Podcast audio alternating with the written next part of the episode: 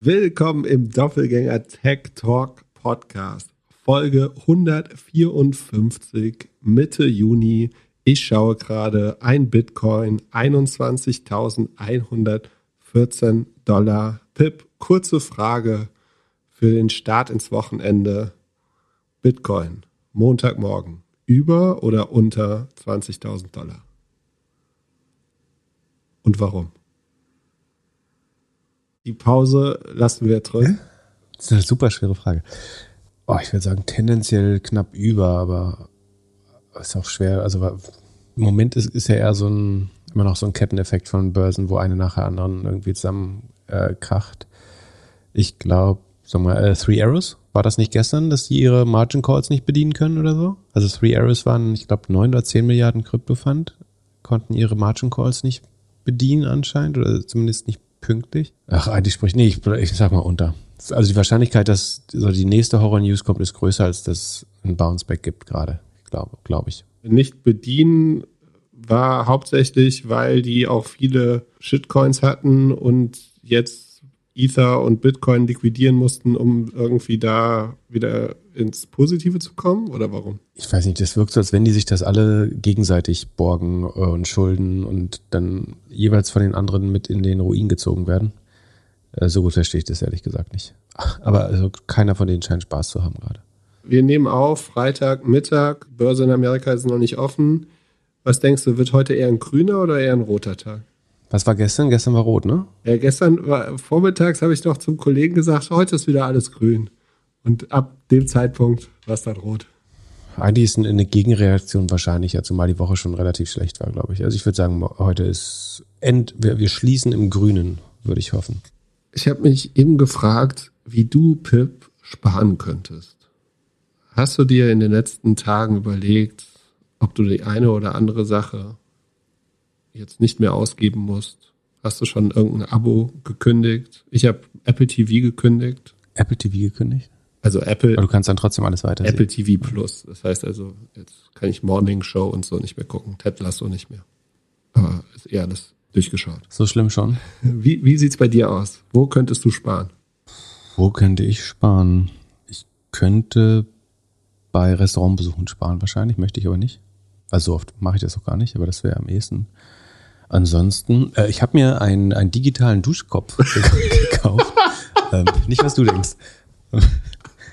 Ey, du kannst mich nicht fragen und mich dann auslachen, wenn ich ehrlich antworte. Aber heißt das, du wirst den jetzt wieder retournieren oder willst du uns erklären, was dieser digital, also wieso kauft man? Nee, der hilft beim Wassersparen. Also ich kann jetzt hier, Sekunde, ich kann meine, meine App aufmachen. Moment, also jetzt mal angenommen, jemand ist in deinem Bad, sich gerade am Duschen, könntest du dann per, per App die Dusche ausschalten? Oder das Wasser kalt machen? das weiß ich nicht. Es ist leider auch keine Kamera drin verbaut. Aber ich sehe zum Beispiel, dass ich, ich weiß nicht, ob ich das sagen soll, aber ähm, also ich sage dir mal den krassen Fakt. Eine Sekunde Duschen verbraucht genauso viel Energie oder produziert so viel CO2 wie eine volle Smartphone-Ladung. Eine Sekunde. War dir das klar? Nee. Ich habe das auch lange für falsch gehalten, glaube es immer noch ein bisschen falsch, aber ich glaube, wenn man die Wasseraufbereitung, also die ist, es geht ja um die Hitze des Wassers, den Transport und die Erzeugung des Wasserdrucks bis sozusagen in den, äh, ins Dachgeschoss hier, plus die Wiederaufbereitung des äh, schmutzigen Wassers. Das alles kann vermutlich äh, alles zusammen tatsächlich so viel Energie verbrauchen. So, und dann hat mir ein guter Bekannter die, äh, einen digitalen Duschkopf empfohlen, der das alles misst ich glaube halt, dass ich super wenig Wasser beim Duschen äh, verbrauche, ehrlich gesagt. Äh, ich schäme mich fast ein bisschen, wie wenig es ist, deswegen traue ich es mir nicht vorzulesen. Aber so, ich kann es jetzt tracken. Also die, die Dusche wird, das Bluetooth-Modul in der Dusche wird quasi durch das Wasser selber betrieben, also durch den Wasserdruck. Ähm, das heißt, eine kleine Turbine drin, die genug Energie erzeugt, damit es funktioniert. Und dann wird halt gemessen, wie warm das Wasser ist, wie lange man duscht und so weiter. Und da, da ist so eine kleine LED. Das eigentlich Dumme ist, dass die Anzahl, das Display ist natürlich auf der Rückseite des Duschkopfes, dass man typischerweise nicht sieht, wenn die Dusche über einem ist. Äh, also deswegen ist nach unten nur eine kleine LED und die wird halt sozusagen von grün immer roter, äh, also über gelb immer roter, je länger man duscht. Lass du dich so dem nicht tot wie ein kleines Kind. Hab, das ist ein total ernstes Thema. Du, du suchst ja. Da kann man sparen beim Wasser. Wasser, also das ist Energiekosten, das sind Wasserkosten, das ist CO2 und das kann jeder tun. Kostet äh, knapp unter 100 Euro der Duschkopf. Wow. Ver verbraucht auch selber weniger Wasser logischerweise. Äh, da muss man auch erstmal gucken, ob der eigene Dusch, die eigene Regendusche nicht vielleicht mehr Wasser verbraucht. Ähm, ja, und da kann man hier ganz konkret sparen. Willst du jetzt jede, jede Woche einen kleinen Spartipp haben? Äh, Ja, wenn nicht schlecht. Ich will vor allem Teebeutel zweimal benutzen. ich will vor allem sehen, wie du, also du, du hast dich ja immer gefragt, wie wir ein virales Video auf TikTok schaffen könnten. Ich glaube, that's it jetzt. Also so, ich stell, stell mir jetzt vor, wie du dich äh, duschst und dann auf einmal den Duschkopf so umdrehst, um aufs Display zu gucken und zack, ist dieses, äh, das ganze Bad nass. Ich glaube, das möchte niemand sehen.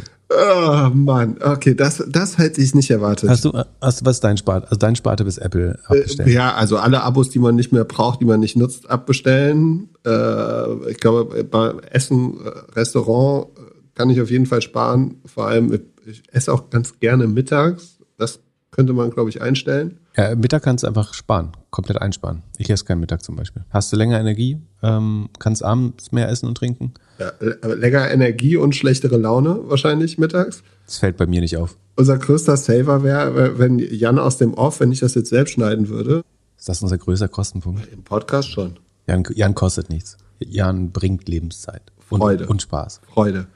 Glück. Apropos Jan, wir suchen für Jan äh, nach, nach einer, ich weiß gar nicht was, also möchte irgendeine Wohnung, ist voll, vollkommen egal. So, Jan ist ja nicht so groß, der kann auch irgendwie, wenn, die, wenn die Decke nur 1,50 hoch ist, macht nichts. Ähm, gern irgendwo innerhalb des S-Bahn-Rings in Berlin. Ähm, tendenziell eher Norden, nordöstlich, Friedrichshain, Prenzlauer Berg. Natürlich, wie die jungen Leute es wollen. Äh, Kreuzberg geht bestimmt auch Mitte. Wer eine Wohnung hat, die unter anderthalbtausend Euro kostet. Wir, wir bürgen auch für Jan, dass, dass der sich ordentlich benimmt. Wir würden auch die Miete zahlen. Wir zahlen auch die Miete, genau. Aber Jan braucht eine Wohnung, wer eine hat. Aber und nicht hier so ein äh, möblierter Rip-Off, irgendwie äh, 30 Quadratmeter, 1600 Euro. Also Jan kann sich auch selber Möbel kaufen. Obwohl es kein Logo, seine letzte Wohnung war auch möbliert, glaube ich. Ne? Ja. Na gut, wenn es fair bepreist ist, dann vielleicht auch möbliert. Oder WG-Zimmer. Wenn man, also eine nette WG, die Jan aufnehmen will. Jan bringt eigentlich nie Mädels nach Hause. ähm, ist meistens Arbeit bei einem äh, erfolgreichen Startup. Ja. Der, also wir würden uns sehr freuen, wenn sich jemand meldet. Bei Jan aus dem Off. Jan aus dem Off bei äh, auf Instagram schreiben oder äh, podcast.doppelgänger.io, dann leiten wir es weiter. Und heute ist ja die große Rezessions-Recession-Folge. Würdest du Jan raten, eher die Hälfte auszugeben und in ein WG-Zimmer zu ziehen? Wenn man WG-Typ ist, äh, jetzt Bargeld zu haben, ist vielleicht gar nicht doof. Kann er sich vielleicht Dinge kaufen, die in Zukunft wieder an Wert gewinnen könnten. Es kommt mal darauf an, wie viel Zeit man in der Wohnung verbringt. Also ich arbeite viel von zu Hause und möchte dementsprechend das jetzt nicht aus dem Kellerloch machen. Aber wenn man zum Beispiel viel in einem Büro arbeiten muss, weil man bei Tesla arbeitet und nicht äh, kein Homeoffice bekommt und auch sonst viel unterwegs ist oder viele Hobbys hat, ähm, dann oder noch irgendwie andere Lebensmittelpunkte hat, ich glaube, dann reicht ein WG-Zimmer auch total. Dann erklär mir doch mal, was wirtschaftlich jetzt passiert. Schlittern wir in eine Rezession und was bedeutet das überhaupt? Glaub, also ich glaube, es ist relativ klar, dass wir längst in einer Rezession sind. Das Problem ist, dass die Definition einer Rezession ist eben, dass mindestens zwei Quartale in Folge das GDP im Vergleich zum Vorjahr, also das Bruttosozialprodukt im Vergleich zum Vorjahr sinkt. Dann ist man offiziell in einer Rezession. Sozusagen, wenn das ein Quartal mal so stockt, dann kann das immer äh, noch Zufall sein oder irgendeine Volatilität. Aber wenn man zwei Quartale hintereinander nicht wachsen kann als Volkswirtschaft, äh, beziehungsweise halt klar sinkt, dann nennt man das Rezession. Ähm, die Sonderform ist noch sozusagen, wenn man gleichzeitig mit der Inflation, mit einer Inflation kämpft, was wir ja gerade haben, dann spricht man auch oft von einer Stagflation. Also eigentlich spricht man schon, wenn die Wirtschaft nicht wächst, sondern stagniert und man Inflation hat, äh, von der Stagflation. Also Stagflation heißt auch kein Wachstum oder schrumpfendes Wachstum, hohe Inflation, was wir beides gerade haben, und normalerweise auch durch die Rezession entstehende hohe Arbeitslosigkeit. Das haben wir jetzt tatsächlich nicht. Da ist auch noch nicht ganz klar, ob das überhaupt kommen wird. Ich habe das Gefühl eher nicht. Also der bestimmt wird sich der Arbeitsmarkt ein bisschen entspannen. Aber ähm, dadurch, dass wir so eine hohe Lücke im Arbeitsmarkt haben, also eine, ein Unterangebot äh, oder eine Übernachfrage an Arbeit, werden wir jetzt wahrscheinlich nicht irgendwie, wir werden ganz sicher keine Arbeitslosenzahlen über 5% sehen oder sowas, sondern werden uns weiter irgendwie bei der natürlichen Arbeitslosigkeit von 3% oder sowas bewegen. Warum das problematisch ist, ist, was würde man normalerweise machen? Stell dir mal vor, die Wirtschaft wächst nicht. Du bist Bundespräsident, was Gott verhindern möge. Äh, Bundespräsident, Bundeskanzler äh, natürlich oder Vorsitzender des Kabinetts. Präsident würdest du mir zumuten? Ja, da muss man nur repräsentieren, aber ich meine, das ist jetzt auch nicht deine Stärke. ähm, nee, aber ähm, also du wärst Kanzler, Finanzminister. Was würdest du tun, um äh, sagen, die Wirtschaft wieder in Gang zu bringen? Die Zinsen von 13 auf 7 Prozent runter machen. Genau. Also man typischerweise senkt man die Zinsen. Das hat den Effekt, hat verschiedene Effekte. Also die Wirtschaft kann dann mehr Projekte durchführen, mehr investieren, mehr Kapital aufbauen, also den Kapitalsteck erhöhen, weil sozusagen die Finanzierung von neuen Unternehmungen oder neuen Projekten, neuen Investitionsobjekten sozusagen günstiger wird bei niedrigeren Zinsen. Das heißt, irgendwie BASF kann eine Raffinerie mehr bauen, können neue Häuser gebaut werden, es können äh, irgendwie neue Autofabriken gebaut werden und du stimulierst eigentlich das äh, Investitionsklima mit niedrigen Zinsen.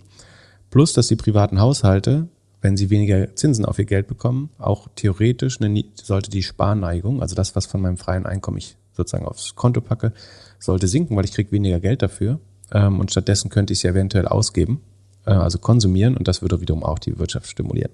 Und das, die Gefahr ist natürlich, dass du, wenn du außerdem noch eine Inflation hast, kannst du ja nicht wirklich die Zinsen senken, weil die niedrigen Zinsen haben ja die Inflation angeheizt. Sozusagen. Also wenn zu viel Geld im Markt ist, zum Beispiel dann viel konsumiert wird, dann steigt die Nachfrage und das heizt wiederum die Inflation an. Und deswegen ist es so eine Art, ähm, nicht Teufelskreis, sondern äh, ja, so, ein, so ein ganz harter Zielkonflikt eigentlich, wenn du die Inflation senken und die Wirtschaft an, an äh, wie sagt man, animieren musst, ähm, weil du die geldpolitischen Maßnahmen eigentlich nicht nutzen kann, weil sagen, würdest du die Zinsen senken, würde die Inflation steigen, aber die Wirtschaft vielleicht wieder anspringen.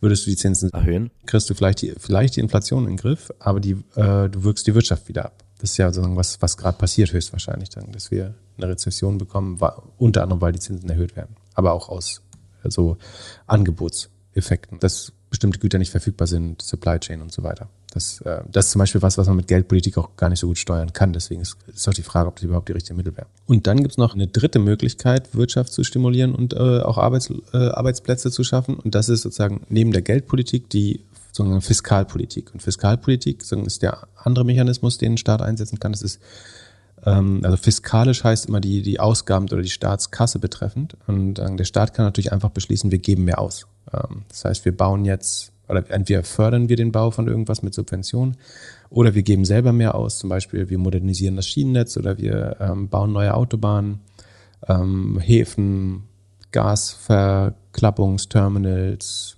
Flughafen, also in der Regel Investitionen in Infrastruktur sozusagen auf der besseren Infrastruktur kann sich normalerweise die Wirtschaft besser entwickeln, aber sozusagen dieser fiskalische Impuls, also das Ausgeben von Staatsgeld, führt natürlich automatisch zu sozusagen mehr Umsatz oder mehr Wertschöpfung der Gesamtwirtschaft, weil Leute wieder Arbeit bekommen.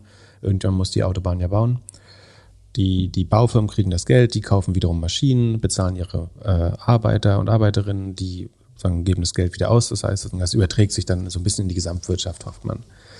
Ähm, das sind die zwei Möglichkeiten eigentlich mit einer Rezession um, umzugehen. Das heißt, da, und da die geldpolitischen Sachen ja so ein bisschen ausgespielt, also es kommt noch, es kommen noch verschiedene Sachen hinzu. Ne? Also wir haben die Geldpolitik komplett ausgereizt mit Negativzinsen oder so. Ähm, das heißt, selbst wenn wir wollten, wäre es kaum möglich, noch mehr zu stimulieren, sondern wir haben eher überstimuliert während Corona. Ähm, dummerweise als haben wir so viel stimuliert, dass die Übernachfrage dann auf viel zu wenig Angebot getroffen ist und das hat eigentlich die Inflation mit verursacht. Und das andere ist, dass natürlich auch die Staatskassen relativ leer sind. Das heißt, für die fiskalischen Impulse haben wir dank der ganzen Corona-Hilfen eigentlich gar nicht genug Geld. Das heißt, dann fiskalischer Impuls hört sich so nett an, aber das ähm, muss ja auch irgendjemand zahlen. Und eigentlich haben sich alle Staaten gerade massiv verschuldet. Ähm, dafür wiederum ist äh, hohe Inflation gut, weil man sozusagen die Schulden äh, schneller loswerden kann, weil äh, sozusagen das Geld, womit man das, die Schulden zurückzahlt, ja entwertet wird äh, oder in Zukunft weniger wert ist. Andererseits eine, eine zusätzliche Komplikation ist wie das, wenn ich die Zinsen erhöhe, um die Inflation in den Griff zu bekommen, dann werden meine Schulden auf einmal teurer, weil der Schuldendienst, also die Zinsen, die ich bezahlen muss und irgendwann die Rückzahlung eben tendenziell steigen. Also du musst ja irgendwann immer umschulden. Also ein Staat nimmt irgendwie zwischen 10, 30 Jahren, teilweise ganz selten noch länger, ähm, Kredite auf. Aber immer wenn, immer wenn wieder irgendwelche zehnjährigen Kredite von vor, vor zehn Jahren auslaufen, dann muss ich sie ja neu nehmen und dadurch wirken sich dann äh, sozusagen das, die aktuellen Zinsen auf die Zinslast des Staates ähm, aus. Und deswegen haben Staaten nicht so richtig den Anreiz, die Zinsen zu erhöhen, weil das ihre Schulden teurer macht. Und das ist für Deutschland noch gar kein so großes Problem, obwohl es prinzipiell immer ein Problem ist. Für uns war das sogar gut, dass wir zwischendurch viele Zinsen zu Nullzinsen ablösen konnten oder zu Negativzinsen. Aber die eher südeuropäischeren Staaten haben natürlich viel größere Probleme, also in Italien und so weiter. Wie lange dauert so eine Rezession? Also wann kommen wir zur Depression? Wann geht es langsam wieder höher? Und ist das jetzt nicht die Zeit, in der man richtig Geld verdient? Also hat nicht Buffett irgendwie sowas gesagt, von wegen, wenn alle ängstlich sind, dann ist es die Zeit, um, um richtig Geld zu verdienen? Ja, also dauern tut die im Schnitt zwischen, ich glaube, zwischen sechs und acht Quartalen, würde ich sagen. Man vergisst immer abzurechnen, dass wir schon zwei durchgelebt haben. Also wir sind am Ende des zweiten. Ne? Also es wären dann noch vier bis sechs, würde ich sagen. Also, aber Moment, ähm, du meinst also nochmal vier bis sechs und jedes Mal so minus 30 Prozent an, an den Börsen? Nee, das nicht zwangsläufig. Ähm, äh, es kommt dann eigentlich so eine Plateauphase, also wo man so eine Talsohle, würde man sagen, äh, bildlich gesprochen, wo es dann auch irgendwann mal nicht tiefer geht. Ich sage nicht, dass wir jetzt da sind. Es kann jetzt durchaus auch noch tiefer gehen, aber es gibt dann so, ein, so, eine Sohlenphase, die kann aber dann eben auch schon mehrere Quartale dauern, äh, einfach wo alle ziemlich schlecht drauf sind und nichts passiert. Und dann geht es irgendwann wieder hoch, idealerweise. Das ist aber, also man versucht natürlich immer die Parallelen zur Vergangenheit zu ziehen, ähm, zu den letzten. Also die letzten Rezessionen, die wir haben, war die Great Financial Crisis um 2008, Lehman-Pleite und davor die 2000er. Äh, und davor äh, gab es dann äh, noch einige. Ich glaube, man hatte insgesamt, glaube ich, acht oder so nach seit dem Zweiten Weltkrieg, wenn ich mich nicht irre. Corona war doch auch, oder? So. Ähm, hatten wir da zwei Quartale sinkende Wirtschaftsleistung? Das äh, weiß ich gar nicht. Nee, wahrscheinlich eher eine. Ich glaube, es war nur eins. Äh, da hat man, das Ding ist, da wurde ja so brutal stimuliert, äh, dass es, das ist ganz lustig. In, in UK äh, sinkt das GDP und der größte, schätz mal, was der größte, also welche Industrie ähm, hat, ist am meisten vom Vorjahr zu diesem Jahr äh, geschrumpft, sozusagen? Keine Ahnung. Kannst du eigentlich nicht drauf kommen. Aber das Lustige ist, dass sagen, der größte Abfall von Wirtschaftsleistung ist sagen, das Schließen von Testcentern und äh, also, dass der Staat diese Dienstleistung bezahlt hat, was natürlich prinzipiell richtig ist, ähm, hat einen so starken Wirtschaftsimpuls gemacht, der irgendwo in die Kassen von irgendjemandem landet. dass es jetzt schwer, sozusagen das GDP zu halten, äh, weil allein das so ein krasser Effekt ist. Irgendwann ist in der Krise natürlich der richtige Zeitpunkt gekommen, um zu kaufen. Und dann kann man von dem, von dem Bounceback oder der Erholung im Zweifel profitieren. Also A, man kann seinen Durchschnittspreis verringern. Also wenn du irgendwie eine Aktie für 100 Dollar gekauft hast und jetzt nur noch 20 wert und jetzt, also du hast eine gekauft und jetzt kaufst du noch eine dazu, ähm, dann ist dein Durchschnittspreis 60 logischerweise. Wenn du aber jetzt zum Beispiel wieder für 100 Dollar kaufst, dann kaufst du ja fünf ähm, und dann hast du sechs Aktien für 200 Dollar und dann ist dein äh, Durchschnittspreis schwerer zu errechnen.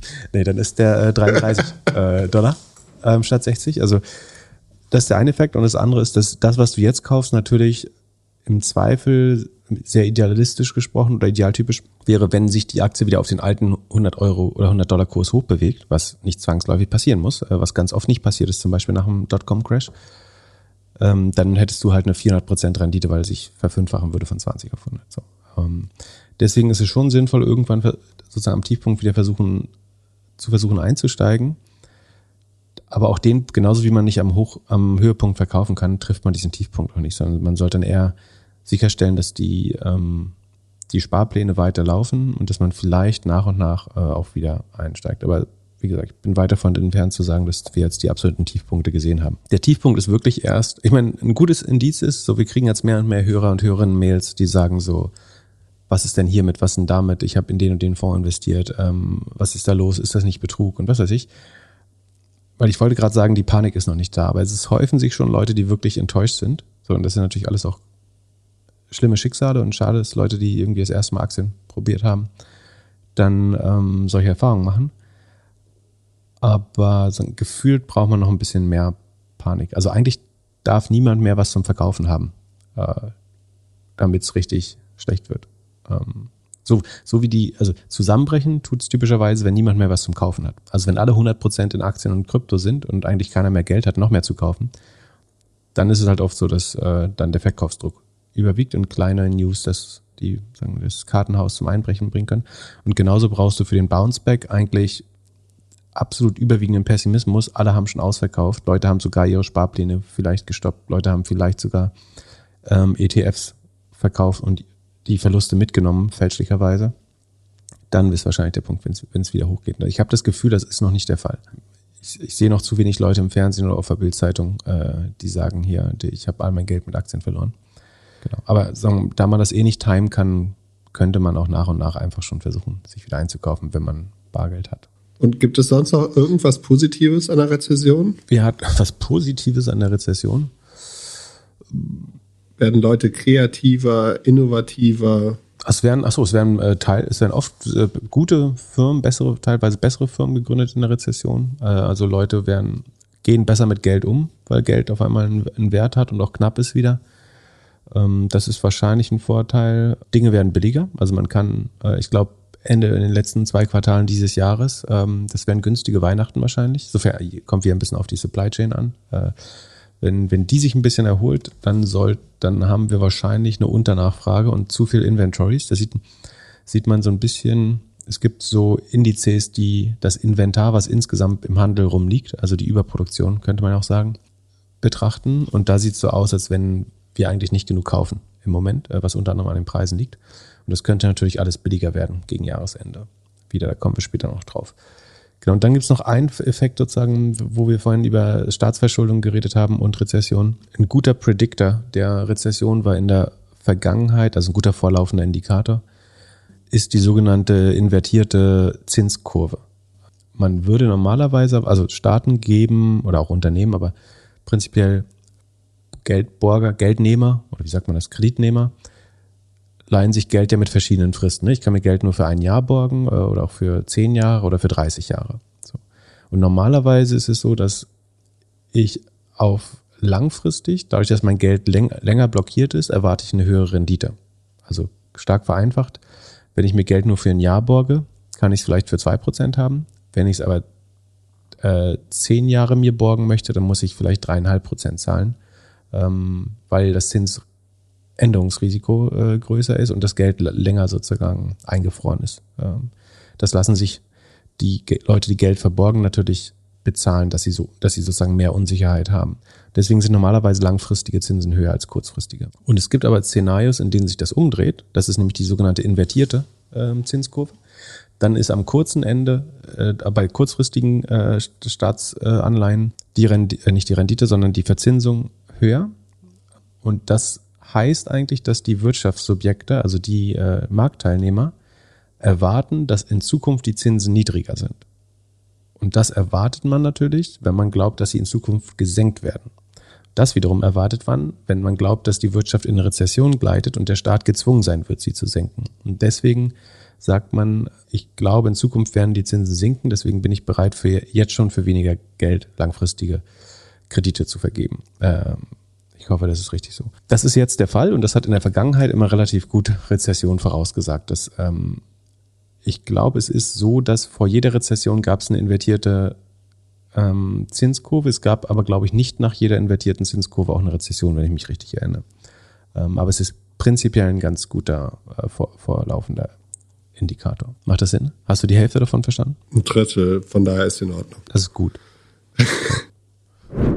Es handelt sich hierbei nicht um Anlageberatung. Keine spezifischen Kauf- und Anlageempfehlungen. Keine Anlageberatung, keine Rechtsberatung, keine Steuerberatung und auch keine Aufforderung zum Kauf oder Verkauf von Wertpapieren. Die Verantwortung für solche Trades liegt bei euch. Philipp und Philipp haften nicht für eure Verluste. Philipp und Philipp und Philipp können die Risikodisposition der HörerInnen nicht einschätzen. Ihr entscheidet selber, was ihr kauft und tragt dafür auch die Verantwortung. Alles könnt ihr auch nochmal unter doppelgänger.io slash Disclaimer nachlesen. Äh, eine super Frage, die reinkam die Tage war, welche Tech-Titel überleben die Rezessionsszenarien und wie gut? Ob wir da mal durchgehen könnten. Fangen wir an? Fangen wir, gehen wir erst durch die Gaffers und dann noch ein paar andere? Okay, also du, ich sag dir den Titel und du sagst dein Take. Ob dann geht's denen besser in Rezession oder schlechter und warum? Google. Also Alphabet. Schlechter, weniger Werbeumsätze. Genau.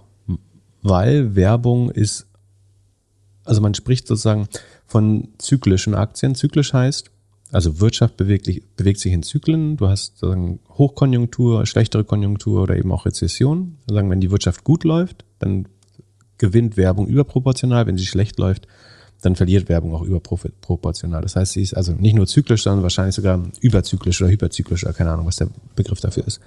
Und deswegen würde man davon ausgehen, und das war in der Vergangenheit immer so, dass Unternehmen, die von der Werbung abhängen, besonders also Verlage zum Beispiel oder auch ähm, eben die großen Werbenetzwerke, schlechter laufen, wenn die Konjunktur schlecht läuft. Ähm, und sagen, eine Rezession wäre sozusagen die am schlechtest laufende Konjunktur, die man sich vorstellen kann. Das war in Corona ja nicht so, interessanterweise. Da haben das viele vorausgesagt, dass Google und Facebook leiden würden. Da hat man aber noch nicht 100% verstanden, äh, inklusive mir ganz am Anfang, ähm, dass natürlich die, die Online-Konzerne brutal äh, profitieren werden durch, durch den Online-Shift, dass Leute so viel Zeit im Internet ver verbracht haben und so weiter. Das hat und dass der E-Commerce so geboomt hat. Äh, deswegen haben sind Google und äh, Facebook durch die Corona-Zeit so besonders gut gekommen. Ähm, da ist man erst davon ausgegangen, dass sie als werbetreibende Modelle negativ betroffen sein werden. Äh, da hätte man viel Geld verdienen können, wenn man sozusagen diese erste Angst, da hat glaube ich auch Google 25 Prozent verloren oder so, hätte man da zugegriffen, ähm, hätte man sehr gut von dem Rebound und der dann sagen, dem besseren Verständnis des E-Commerce-Booms und der Werbewirtschaft profitieren können.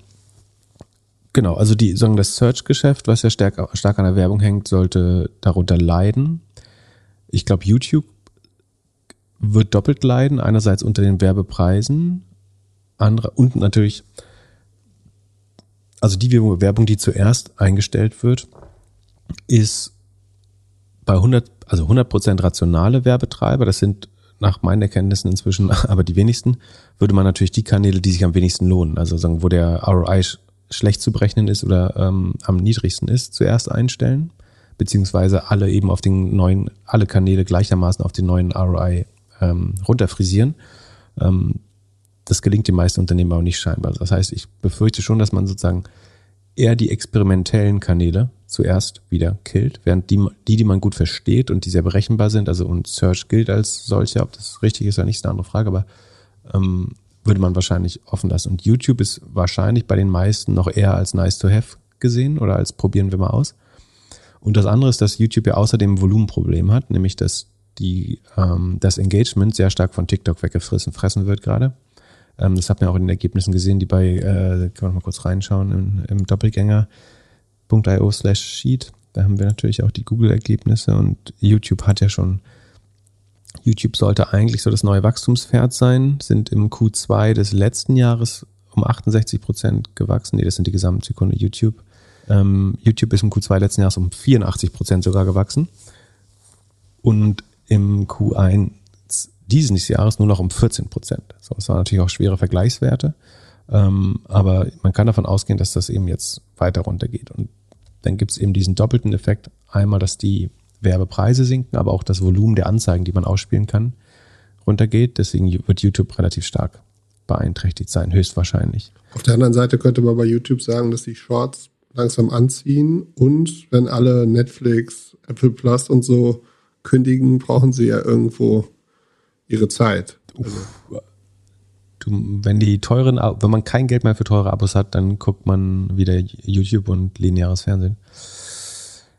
Das wird es tendenziell sicherlich geben, ob der Effekt jetzt überwiegt äh, und vor allen Dingen, ob der, ob der, der Erfolg von YouTube Shorts den Erfolg von TikTok dann dagegen steuern kann. Da bin ich mehr als skeptisch, ehrlich gesagt. Ähm, aber es ist ein also valider Einwand. Ich glaube trotzdem, dass der, der Durchmarsch von TikTok äh, viel, viel stärker wirkt. Was ist das stabilste Modell von, von Google im Zweifel? Das Business Cloud Modell.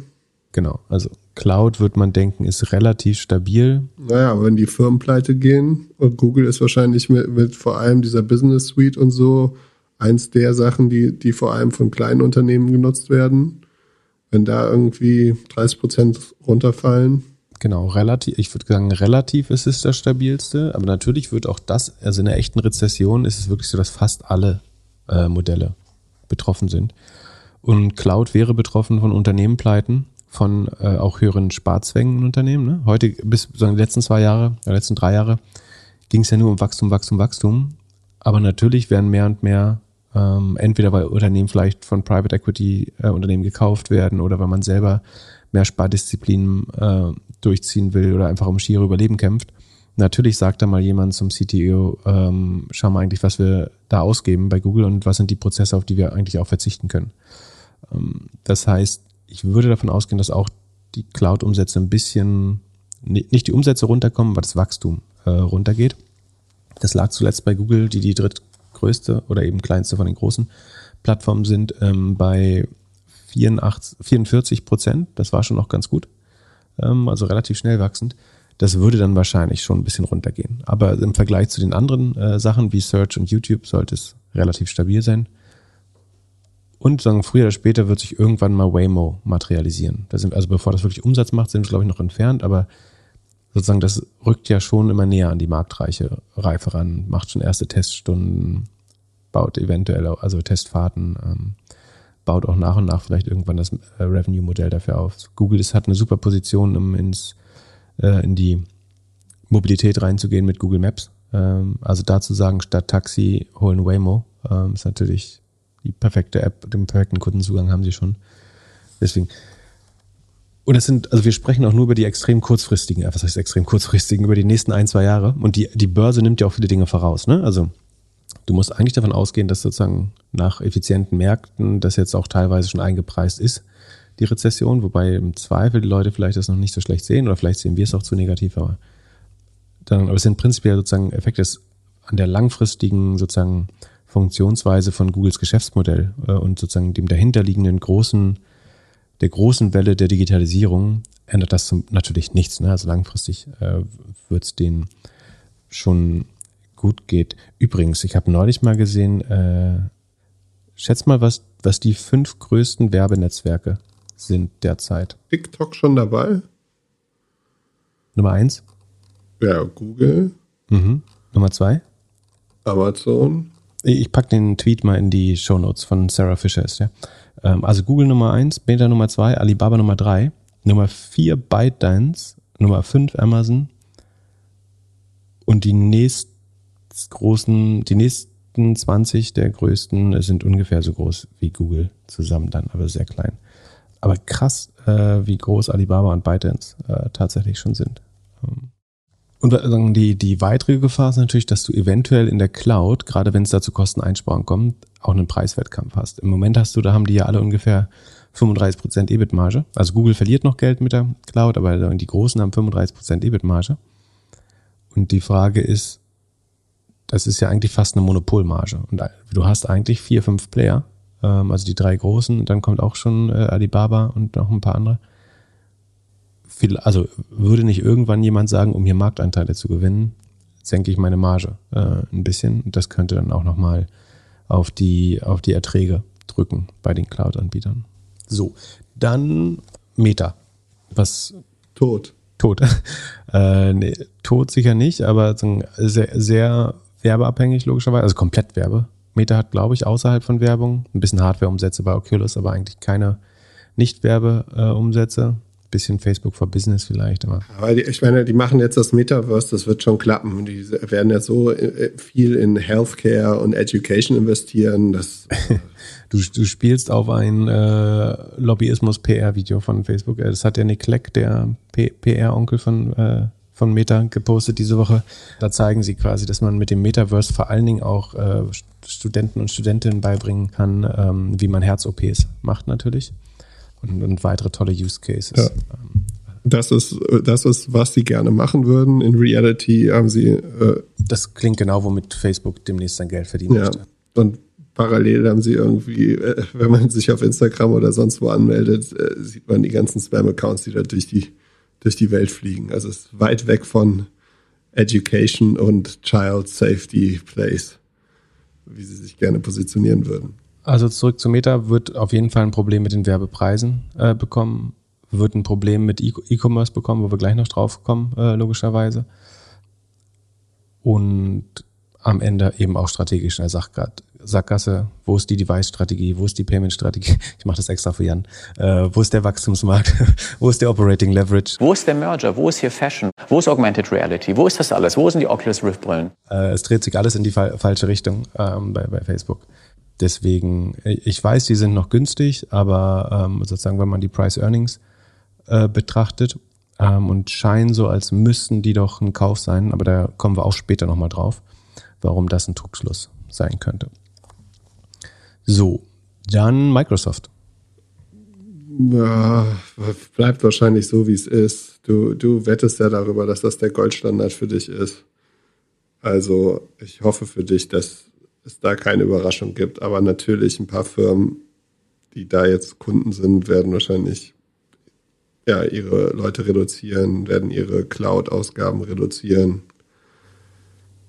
Aber es wird nicht so schlimm sein wie im Werbemarkt. Genau, würde ich so sagen. Also es, nichts ist sicher. Ähm, auch die werden beeinträchtigt werden äh, von, sagen, von der längeren Rezession oder von der Stagflation.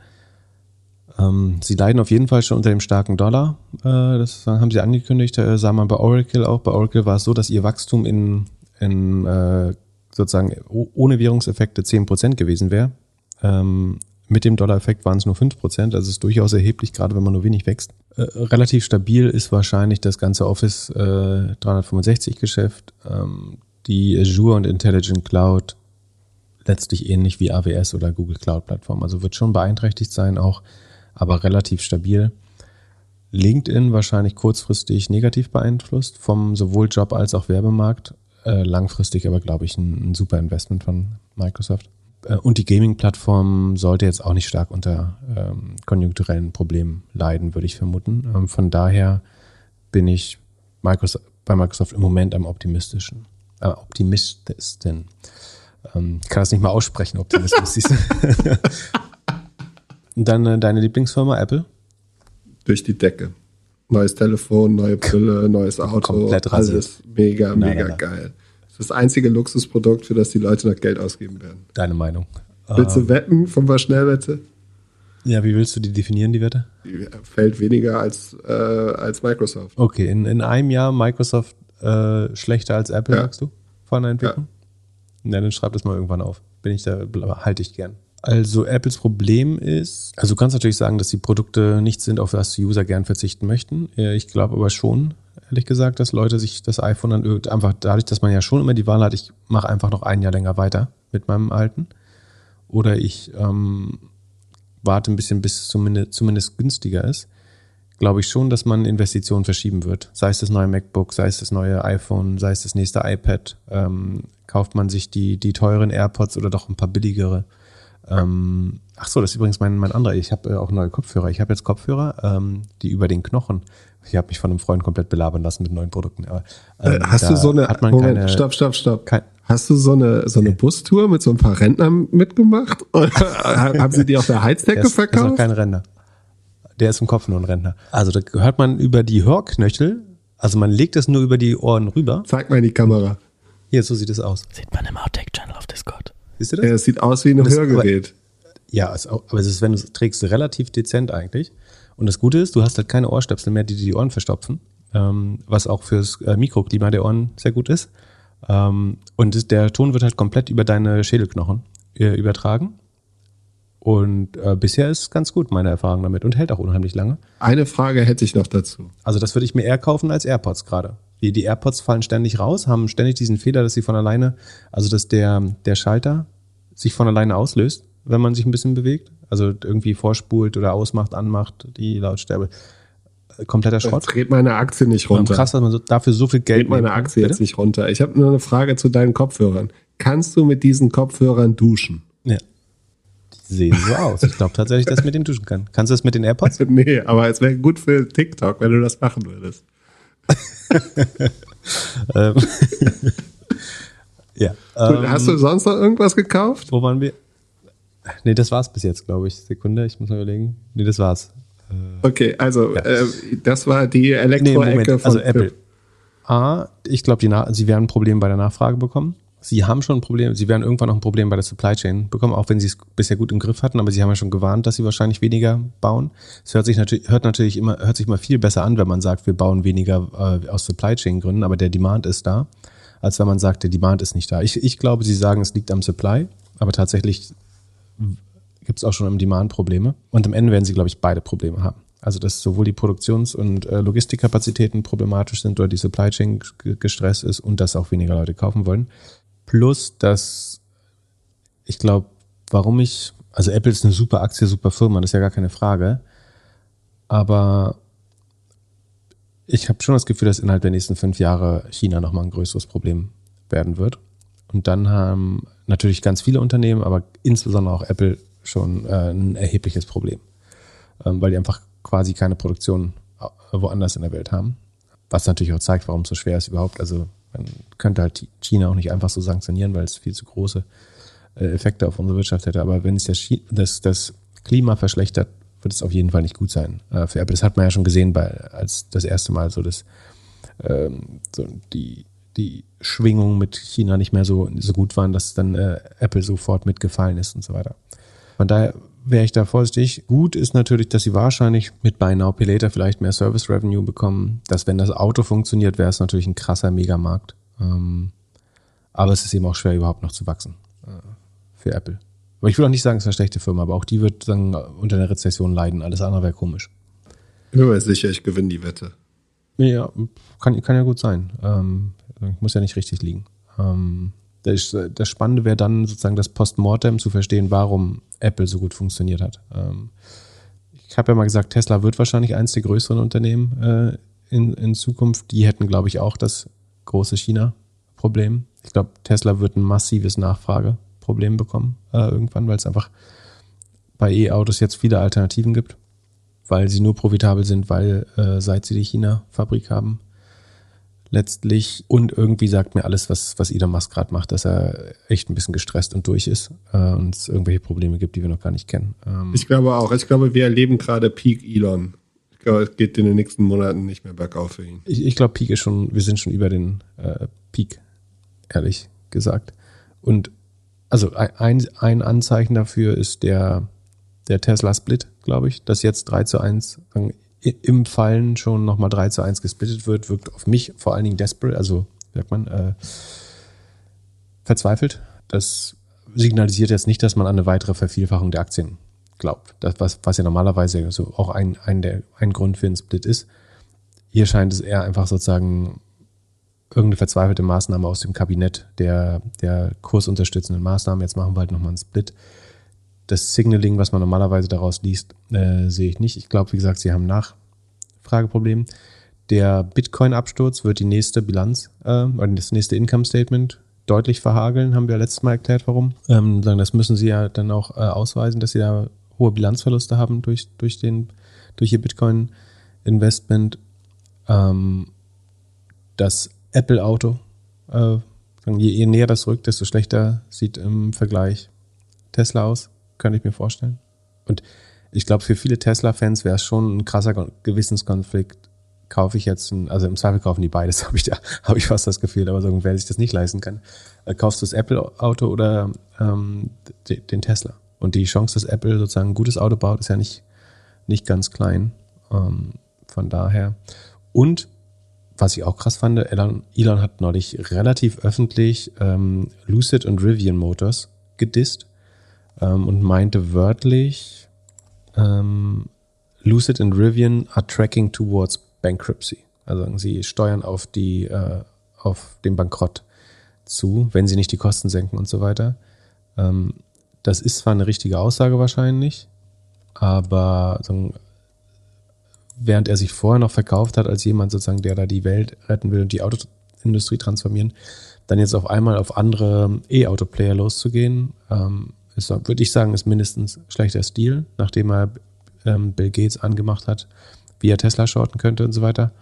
Ähm, und es sagt mir so ein bisschen, dass er auch mit dem Verteilungskampf rechnet. Das jetzt ist eben nicht mehr ein Markt, wo nur gewachsen wird und alle äh, sozusagen können massiv äh, Marktanteile gewinnen, sondern es geht schon auch um Verteilung der Marktanteile. Und sonst würde er, glaube ich, nicht so krass dagegen stinken.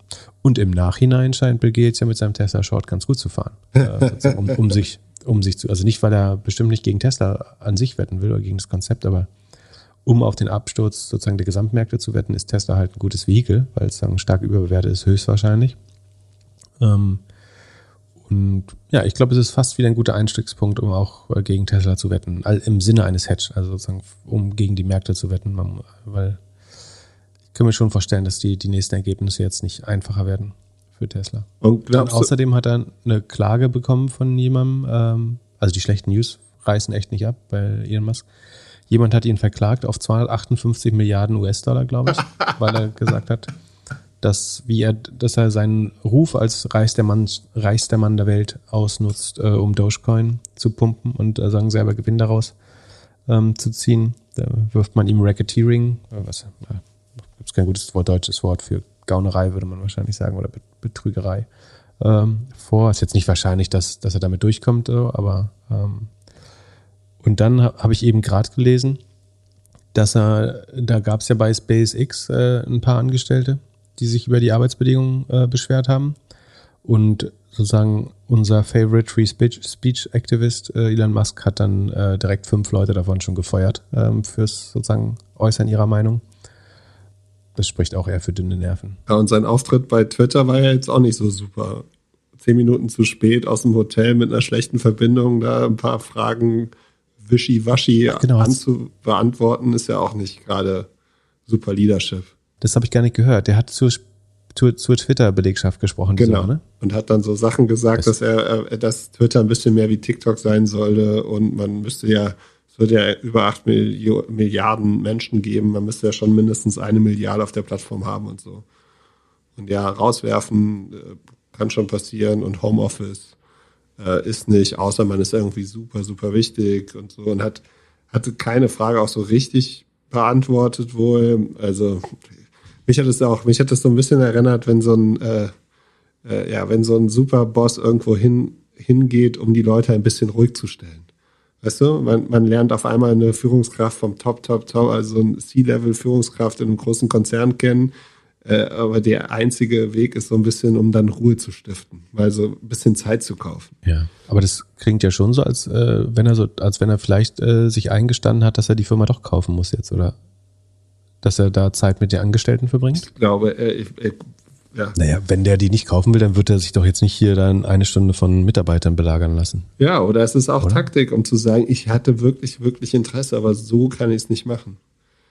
Also ich traue dem Typen einfach null. So, Punkt. Komisch. Ähm, na gut, ähm, die Karawane zieht weiter. Was ist mit E-Commerce? Äh, also E-Commerce wird schwer, aber für Amazon wird super.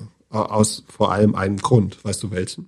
Nee. Ach, wir haben Amazon vergessen, sehe ich gerade. Ja, also.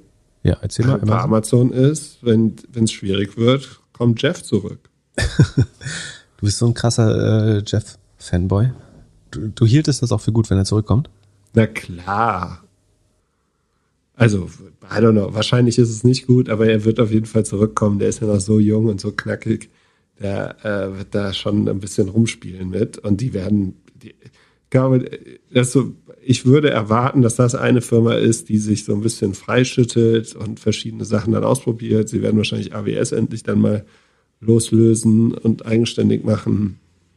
Spaß beiseite, es wird wahrscheinlich für die mega, mega tough. Leute werden weniger kaufen.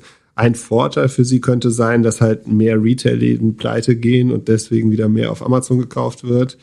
Aber Media wird schwierig, wobei alle oder die meisten ja eh war Amazon nicht direkt an Media denken, deswegen glaube ich auch viele von den Investoren werden das nicht so sehen. Hm. AWS haben wir schon gesagt, wie alle Cloud-Firmen, könnte mir vorstellen. Subscription, Prime Subscription.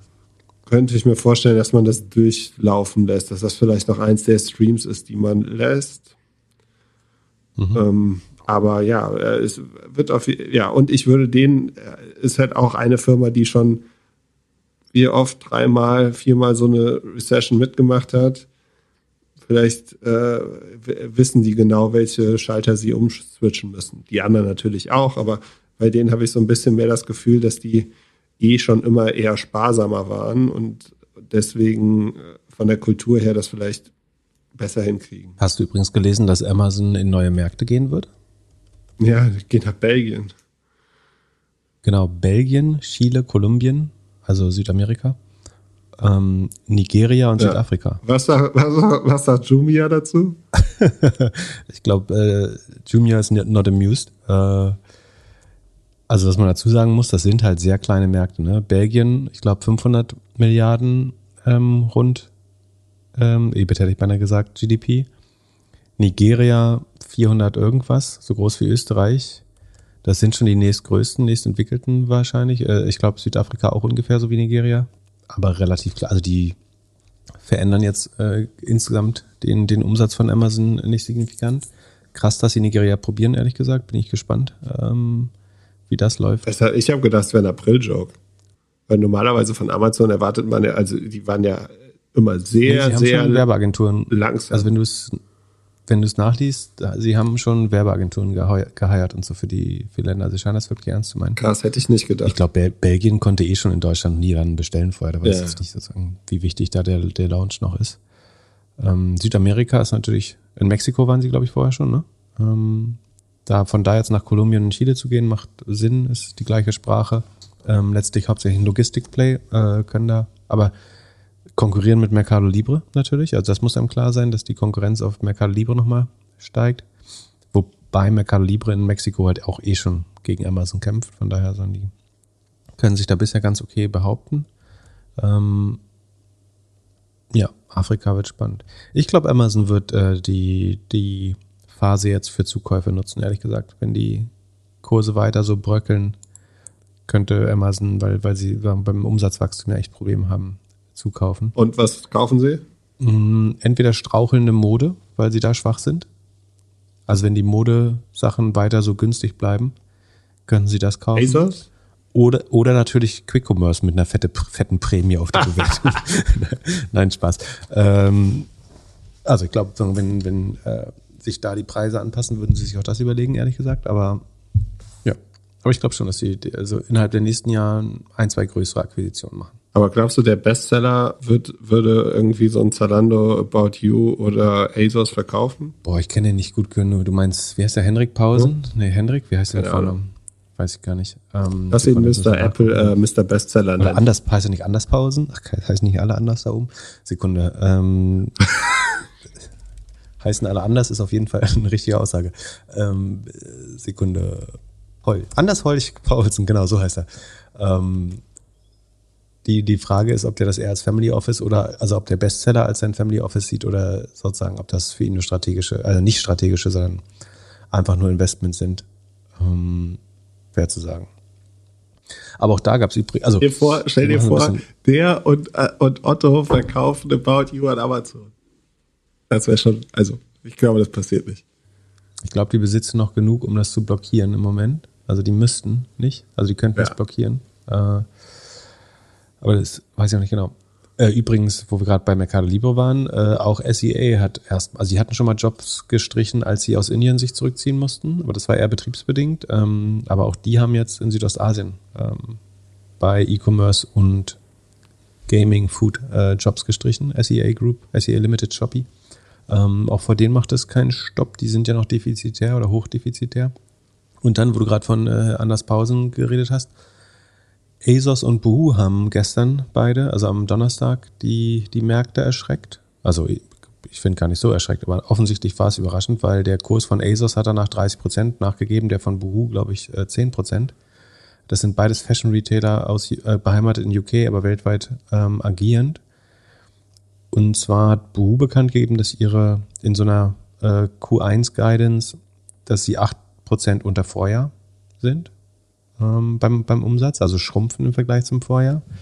Ähm, die waren schon die letzten zwei Quartale auch negativ beim EBIT. Ähm, das heißt, dieses, das EBIT kennen wir jetzt noch nicht, des neuesten, aber das wird nicht besser. Ähm, sie glauben noch, dass sie den angepeilten Gewinn fürs Gesamtjahr erreichen können. Das sehe ich aber als äh, eher fragwürdig. Ähm, und ich meine, selbst ein Zalando war negativ im letzten Quartal, muss man auch mal sagen. Die haben seinen Umsatz gerade so halten können, aber ähm, haben auch negatives EBIT gemacht. Und ASOS klagt über wörtlich ein significant increase in Customer Returns und sagt, das ist die veränderte Konsumentenstimmung, äh, also Inflation zu teure Preise, deswegen schicken die Leute mehr zurück. Ich frage mich, ob das auch ein bisschen an äh, Buy Now Later liegen könnte, dass dadurch mehr Returns äh, gemacht werden. Haben eine Gewinnwarnung rausgegeben, rechnen nur noch mit 20 bis 60 Millionen äh, Pfund äh, EBIT statt zuvor 110, 140 Millionen, äh, also eine deutliche mehr als Halbierung äh, der Gewinnerwartung und dementsprechend um 30 Prozent gecrashed. Ähm, The Hut Group hat es auch 30 Prozent mit runtergerissen, meiner Meinung nach total ähm, zu, zu Recht. Ja, also was man also 30 Prozent ist ja schon ein krasser Crash. Ne? Man sieht sozusagen, wie, wie schwer es E-Commerce hat, wie schwer es besonders Fashion-E-Commerce hat. Was man aufsieht, wenn man sich äh, ASOS anschaut, ist, dass sie, die hatten im letzten Q1 700 Millionen Inventar und sind jetzt bei fast einer Milliarde ähm, Inventar. Das heißt, es staut sich die, die Waren eigentlich an ähm, und die dann kriegen die nicht schnell genug durchverkauft. Weswegen ich davon ausgehen würde, dass die ähm, dass es dann auch zu weiteren Rabatten eventuell kommen wird und warum es vielleicht einen sehr günstigen Sommerschlussverkauf geben wird. Ähm, Moment, das wäre sogar der Winterschlussverkauf schon gewesen. Bei äh, die Zahlen sind nämlich auch vom Februarquartal. Ähm, also die, das Inventar steigt, ähm, die Zahlen verschlechtern sich. Das ist ganz interessant. Ich habe mit jemandem, ich will gar nicht sagen, wer ist auch egal, aber so jemand, der sehr viel mehr Trading-Erfahrung hat als ich eigentlich, ähm, der hat gesagt, erst Zalando und About You Short, weil die zu teuer sind vergleichsweise und ASOS Long, weil die so billig sind. Ich glaube, die traden auf 15 mal EBIT oder so. Äh, und damit, äh, Sekunde, ich muss mal gucken, genau, 15 mal Forward EBIT.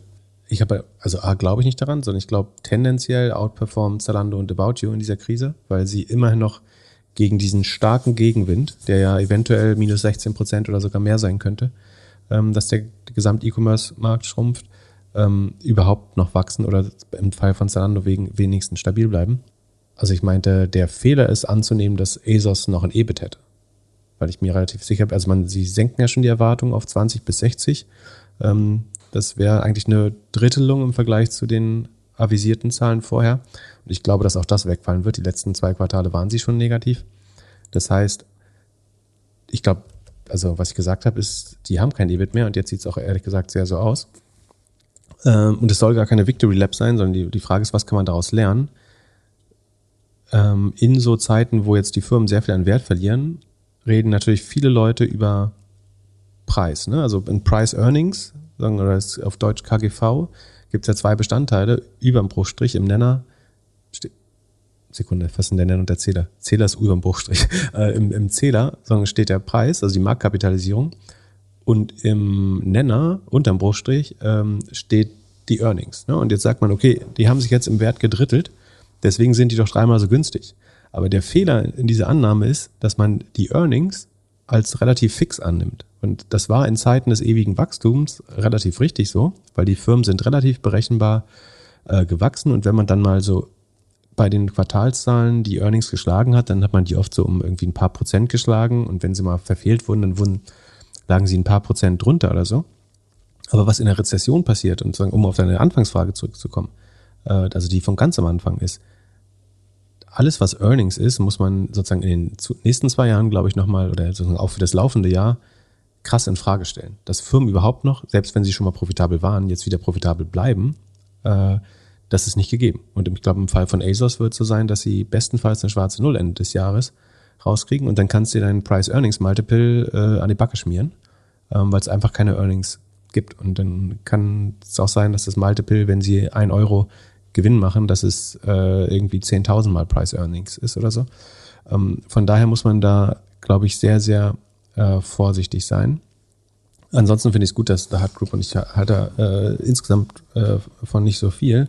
Wie gesagt, ich glaube, prinzipiell ist es beeindruckend, dass äh, About You noch wächst ähm, und Zalando halbwegs auf, auf dem großen Level Zalando noch äh, stabil bleibt, was ja heißt, dass die Marktanteile gewinnen, relativ klar. Ähm, aber insgesamt wird schwer. Und nochmal zu erklären, warum der Gewinn dann wegschmelzt. Aber nehmen wir mal zum Beispiel an, dass die Retouren das Problem sind. So. Was passiert, wenn, wenn mehr zurückgeschickt wird? Dann hast du logischerweise mehr Fulfillment-Kosten. Also deine OPEX, deine operativen Ausgaben steigen, weil äh, Logistik und Fulfillment teurer wird mit einer höheren Retourenquote. Gleichzeitig musst du eventuell die Sachen, die zurückkommen, weil sie nicht mehr im einwandfreien Zustand sind, sogar reduzieren. So, das heißt, deine Rohmarge, deine Grossmargin sinkt.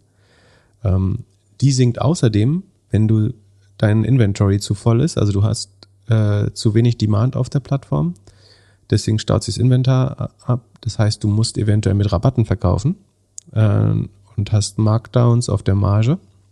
Dadurch sind die Grossmargin. Also Beispiel, du hast vorher eine Jeans für 100 Euro verkauft, hattest 50% Rohmarge, äh, ja, Rohmarge da drin oder Handelsmarge und jetzt musst du sie verbilligt mit 30% Rabatt kaufen. Dann hast du halt nur noch, ähm, also eigentlich hattest du vorher 100% Markup und jetzt hast du noch 40% Markup oder eben statt 50% Marge hast du dann ähm, 20 von 70 sind eben äh, 30% Marge. Ne? Also die, die Rohmarge geht runter, wenn du mehr rabattieren musst.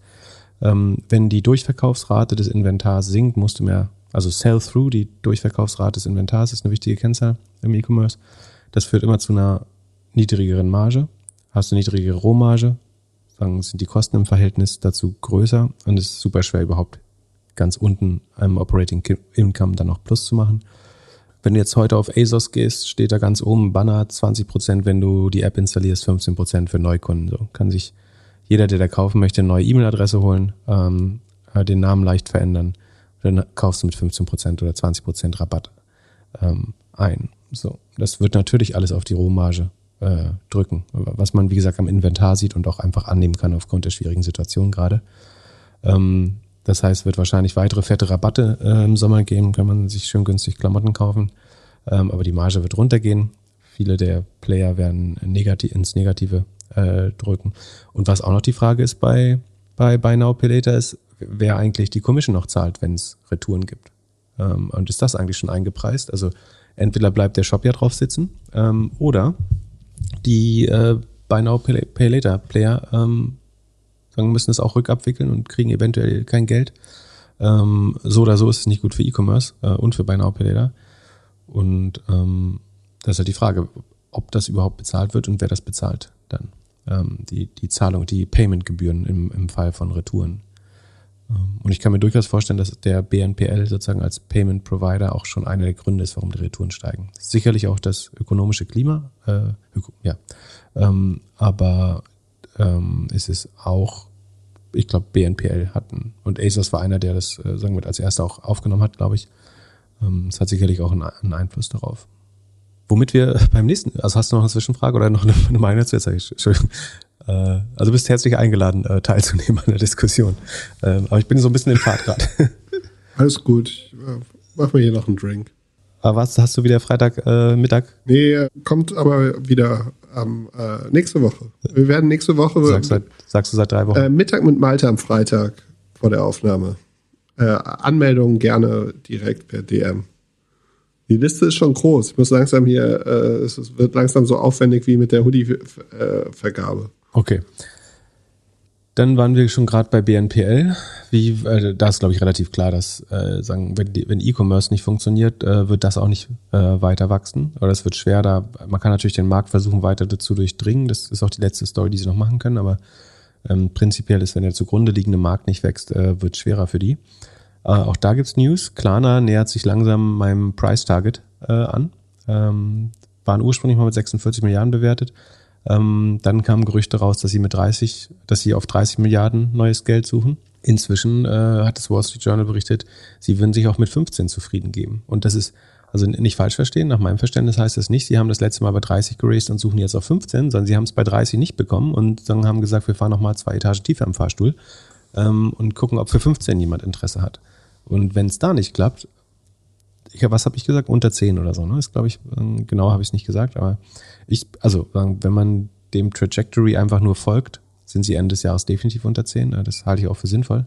Ähm, das Traurige ist eben, dass daraus auch resultiert, dass man, ich glaube, mindestens nochmal 20 Prozent mehr Leute entlassen müsste. Ähm, also die haben ja ihren, ihren Bilanzverlust irgendwie äh, von, was waren das, 600 auf 2,5 Milliarden schwedische Kronen ähm, mehr als vervierfacht.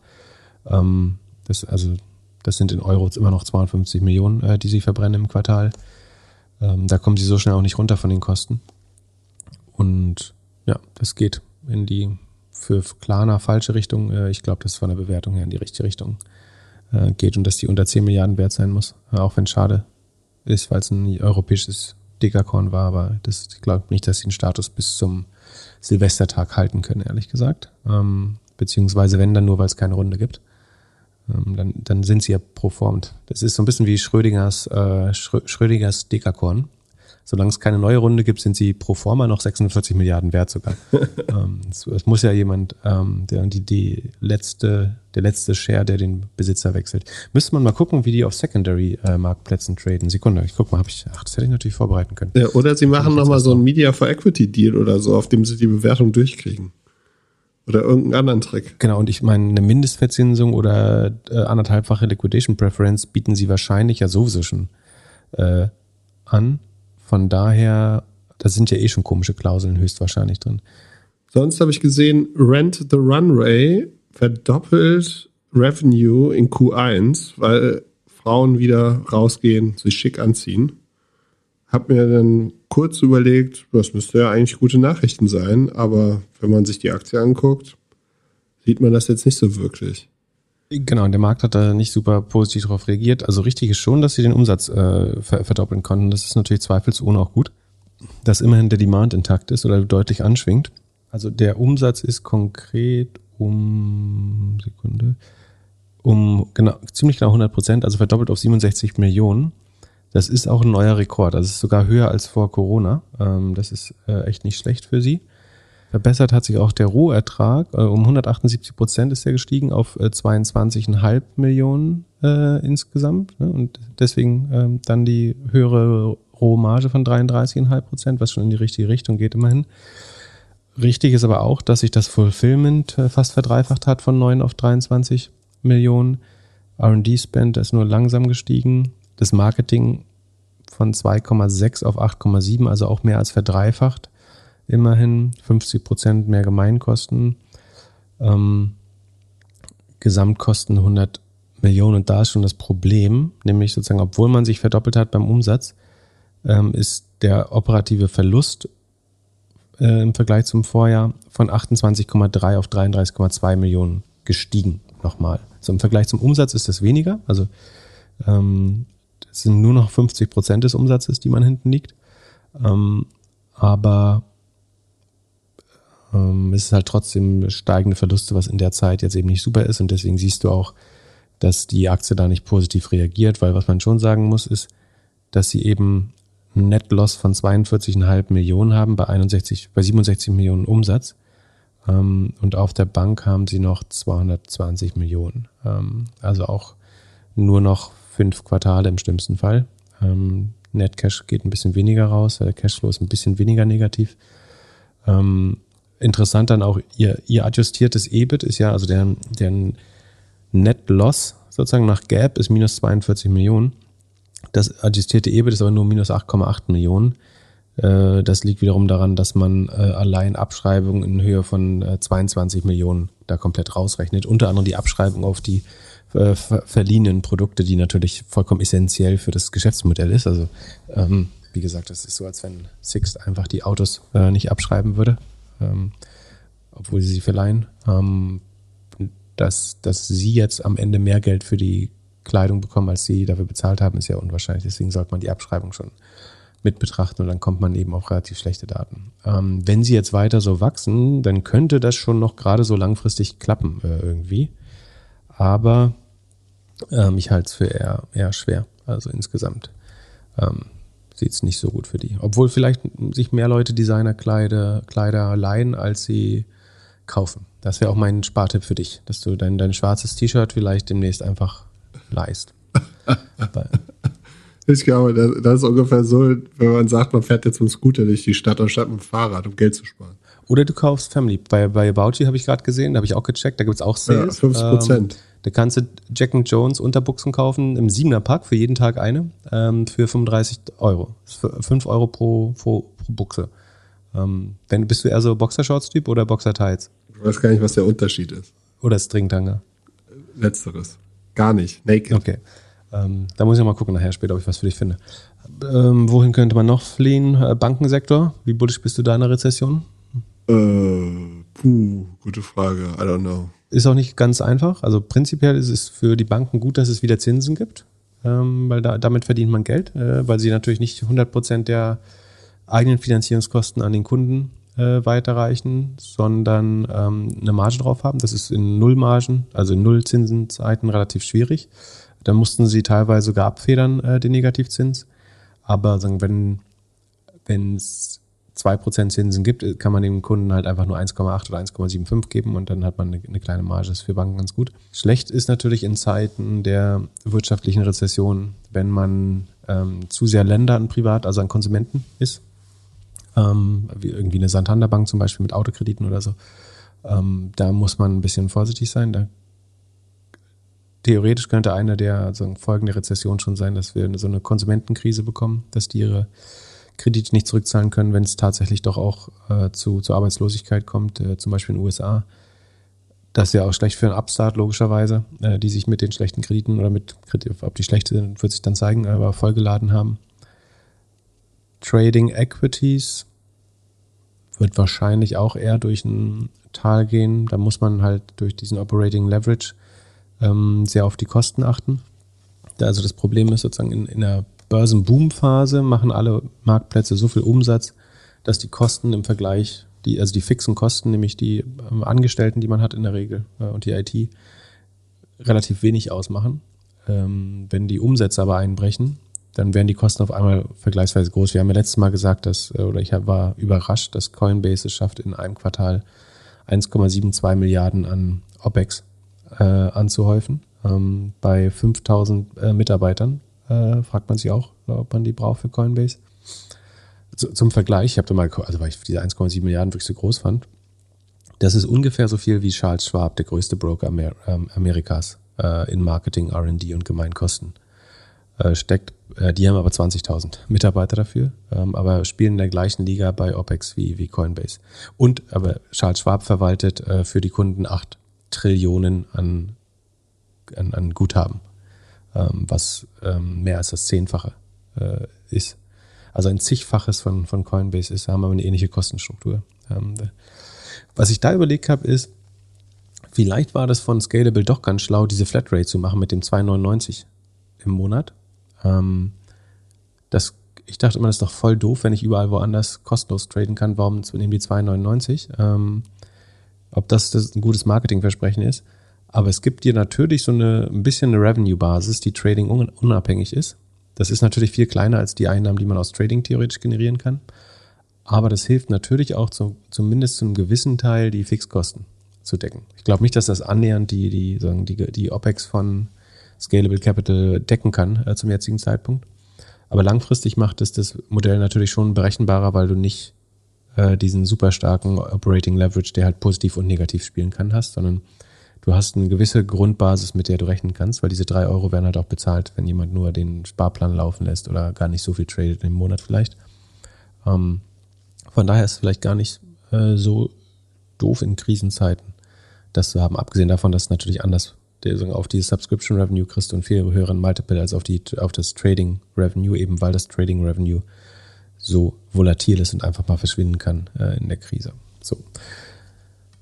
Und wohin kann man flüchten? Ähm, in, also die, die Industrien in der Rezession im Zweifel, sozusagen die sicheren Häfen wären, sind ähm, Energieversorger und Infrastruktur, logischerweise. Strom kannst du nicht sparen, Wasser kannst du nicht sparen. Es sei denn, du hast meinen tollen Duschkopf. Ähm, kommst du nicht mit, kommst du nicht drauf klar, ne? Äh, aber damit ich erwarte auf jeden schlage ich sogar den Wasser, ich Wasserversorger auf jeden Fall ein, ein Video, ein von wegen Wasserversorger. Ich möchte ein Video sehen. Genau, man geht davon aus, dass das eben relativ krisenresistent ist und natürlich Healthcare und Pharma. Ähm, auch eher schwer daran zu sparen. Das könnte auch was sein. Nicht was ist denn mit Solar? Wäre es nicht sinnvoll, jetzt Solaraktien zu kaufen? Ich meine, Kannst du auch machen, ja. Aber wobei in der richtigen Rezession auch der Energie, also der Energiebedarf runtergeht, weil wenn man weniger produziert, der Hauptverbraucher ist ja die Industrie. Und ähm, das heißt, der Strompreis könnte eventuell auch, da gibt es jetzt viele Sachen, die da mit reinspielen, mit Ukraine-Konflikt und so weiter. Und prinzipiell äh, bin ich natürlich großer Fan von irgendwelchen äh, erneuerbaren Energien. Aber die Unternehmen dahinter sind gar nicht so gut, äh, oft. Also alles in Öl und Bitcoin investieren. Bitcoin ist safe, genau.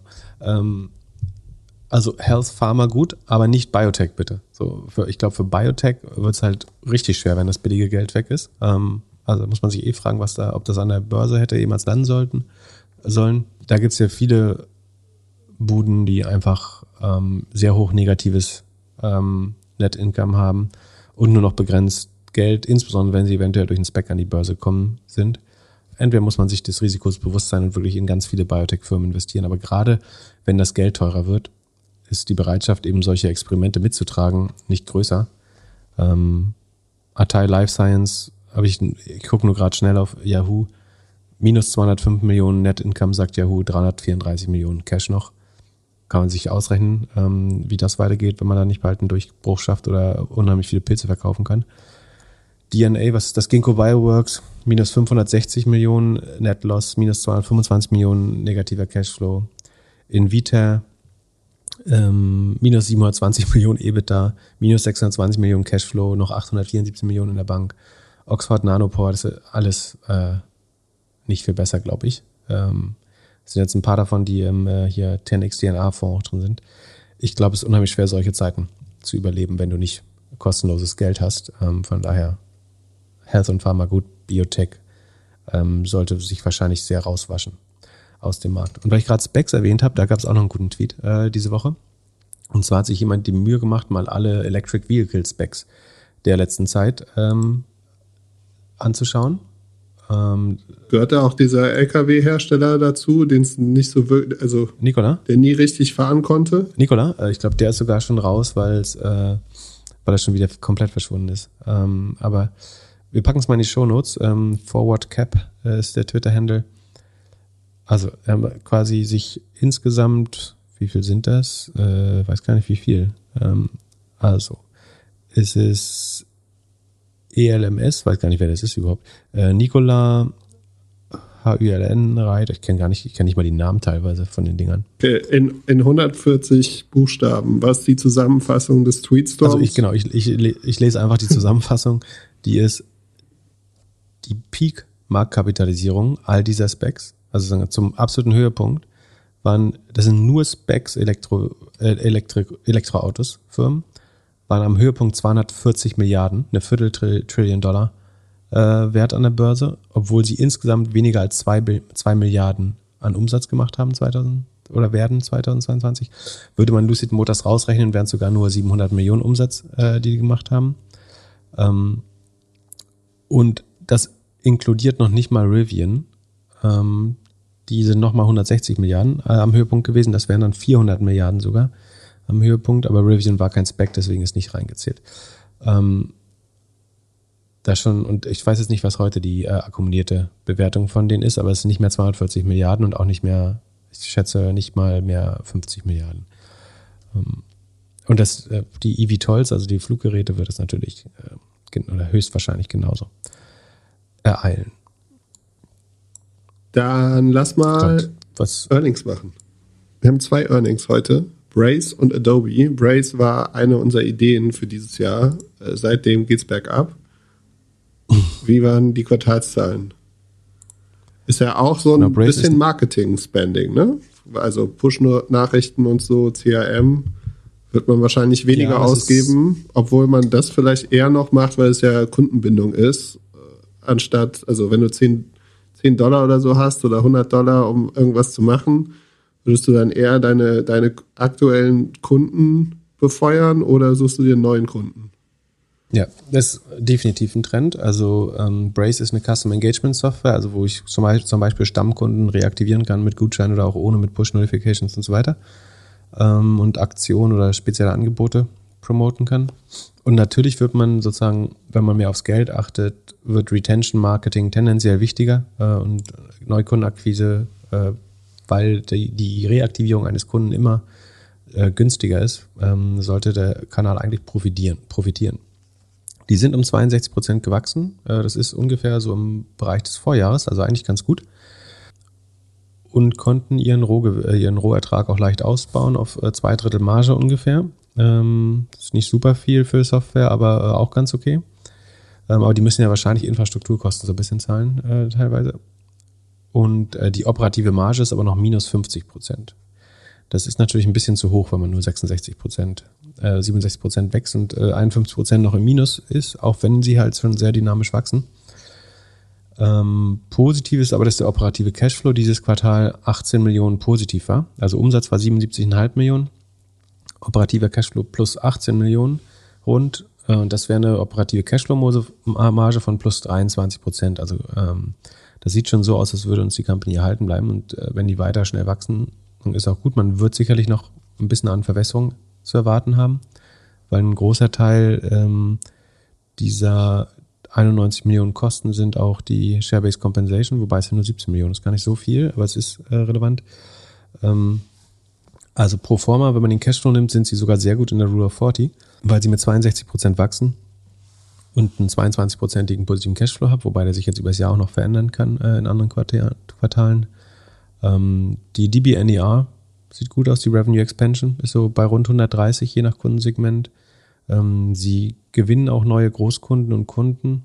Ähm, vom Wachstum sieht es noch ganz gut aus. Nur dass äh, auch so eine aus der Kategorie hart am Wind segeln. Also wenn dann das Wachstum stockt, wäre es schnell problematisch. Ich schätze mal, die werden die Kosten, die sich jetzt verdoppelt haben zum Vorjahr, äh, relativ stark einbremsen ähm, und versuchen den Umsatz trotzdem weiter zu steigern. Ähm, ich glaube, das Umsatzwachstum ist halt sehr, kommt noch sehr aus der Zeit, wo alles gut lief, äh, sie an die Börse gegangen sind. Ähm, das kriegt man bestimmt jetzt ein bisschen besser in den Griff und dann sollte der Umsatz aber trotzdem weiter steigen. Sie prognostizieren relativ konservativ nach 77,5 jetzt 81 Millionen Wachstum. Das würde immerhin, ich glaube 56 Prozent, ja, 56 Prozent, also knapp unterm Vorquartal entsprechen. Ich würde davon ausgehen, dass sie das leicht schlagen, vielleicht wieder über 60 kommen im besten Fall und dann sollte es die Aktie tendenziell profitieren. Ähm, also sieht noch ganz gut aus, aber sie müssen unbedingt die Kosten jetzt ähm, eher fix halten und den Umsatz weiter steigen, damit der Operating Leverage aufgeht und dann kann das langfristig funktionieren. Die Kennzahlen Magic Number mit 0,6 sieht aber okay aus. Rule of 40 sieht gut aus. Revenue Expansion sieht gut aus. Sozusagen vor, vor einem Jahr hätten wir gesagt, ist die geilste Company der Welt. ähm, also nicht die geilste der Welt, ist ein bisschen übertrieben. Aber so, da wäre das alles okay gewesen. Ähm, 62 Prozent wachsen super cool und 50 Prozent verbrennen, hätte damals keinen gejuckt.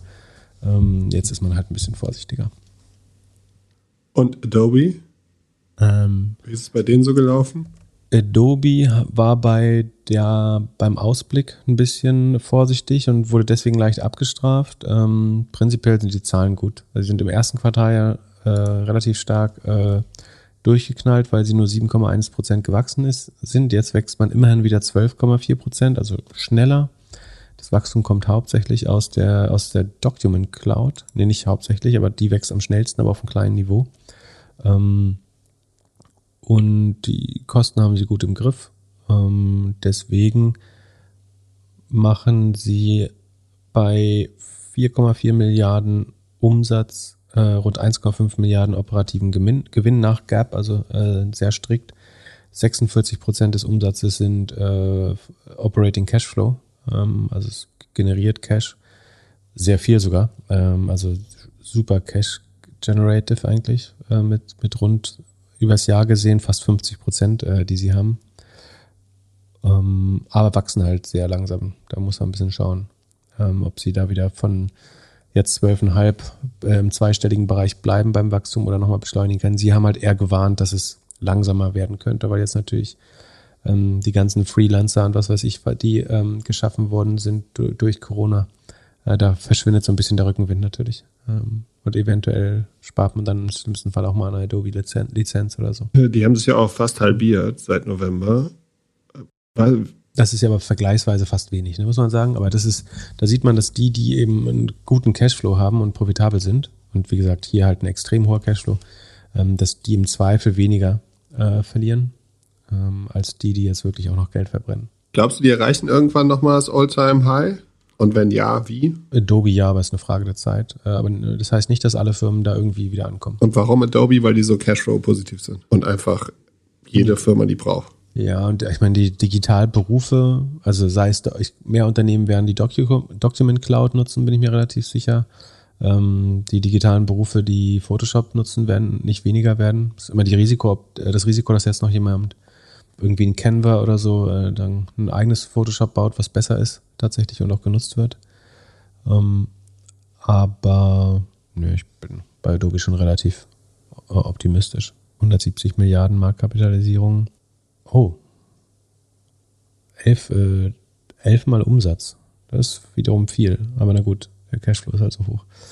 Also der Cashflow ist im Gesamtjahr 7 Milliarden, sagt Yahoo dann sind sie ja schon ganz schön teuer fast. Krass. Also ist teurer, als ich gedacht hätte. Ähm, so viel wären sie mir jetzt nicht wert, ehrlich gesagt. Dann weiß ich auch nicht, ob die, die alte Höchststände wieder. Also ich finde sie jetzt schon relativ teuer, ehrlich gesagt. Ähm, weiß nicht, wird ein bisschen dauern, bis sie da wieder reinwachsen, glaube ich. Jetzt haben wir wieder die ganze Zeit geredet und du hast uns immer noch nicht deine Arbitrage-Idee erzählt. Machen wir das nächste Folge? Nee, genau, ich muss jetzt äh, nämlich auch gleich weiter. Ähm, schaffe jetzt gerade nicht. Ich habe einen äh, kleinen Video-TV-Termin wieder. Und, ähm, uh, mit Duschkopf oder ohne? Ohne Duschkopf, vor, vorerst. ähm, genau, aber dafür haben wir alle Themen geschafft, oder? Ja, wir sind voll Kanne durch. Falls ihr eine Wohnung für unseren Jan aus dem Off habt, meldet euch bitte bei uns oder bei Jan aus dem Off. Fragen immer gerne an podcast.doppelgänger.io. Habt ein schönes Wochenende. Bis Mittwoch. Peace. Genau, die Wohnung sollte in Berlin sein, falls das nicht klar geworden ist. Ich glaube, das habe ich vergessen zu erwähnen, aber Hamburg äh, ist auch in Ordnung. helfen, glaube ich. Ich glaube nicht, dass er nach Hamburg möchte. Bis dann. Ciao, ciao. Mach's gut. Ciao, ciao.